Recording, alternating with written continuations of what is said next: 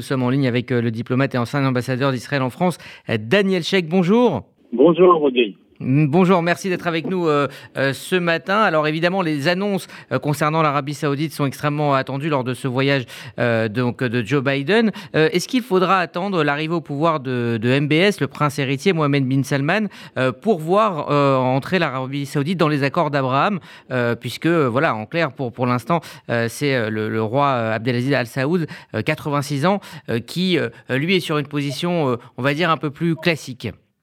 Oui, euh, donc euh, il faut savoir que de toutes les façons, il s'agit ici d'un processus. Euh, c'est un processus de normalisation, mais c'est surtout un processus de visualisation d'une relation qui, c'est un secret de Polichinelle, une relation qui existe déjà à plusieurs niveaux, au niveau de la sécurité, au niveau de la coopération entre les services de renseignement, euh, un dialogue sécuritaire plutôt euh, poussé, euh, le monde des affaires, et il y a évidemment beaucoup de potentiel. Donc la question est de savoir quelle partie de ce de cet iceberg va surgir de la mer pendant la visite de Joe Biden? C'est en fait la seule question et je ne peux pas y répondre. Je pense qu'il y a il y a beaucoup d'inconnus, même pour les délégations qui sont impliquées.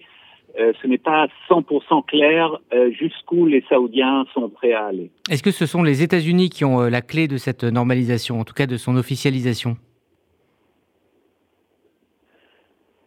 Honnêtement, je ne suis pas certain. Je pense que c'est plutôt entre les mains des Saoudiens. je suis sûr que à la fois Israël, et les États-Unis sont prêts à aller très loin. Euh, et c'est juste la question euh, à, quel point pourront-ils convaincre les Saoudiens euh, d'avancer d'avancer le plus possible dans, dans, cette direction?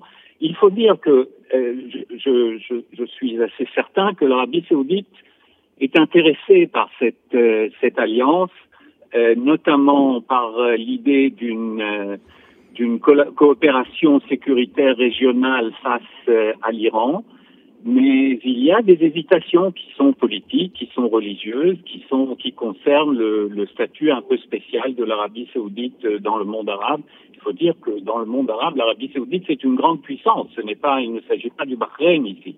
C'est vraiment un pays qui a beaucoup d'influence et qui doit sauvegarder euh, ce statut pour euh, pour l'avenir.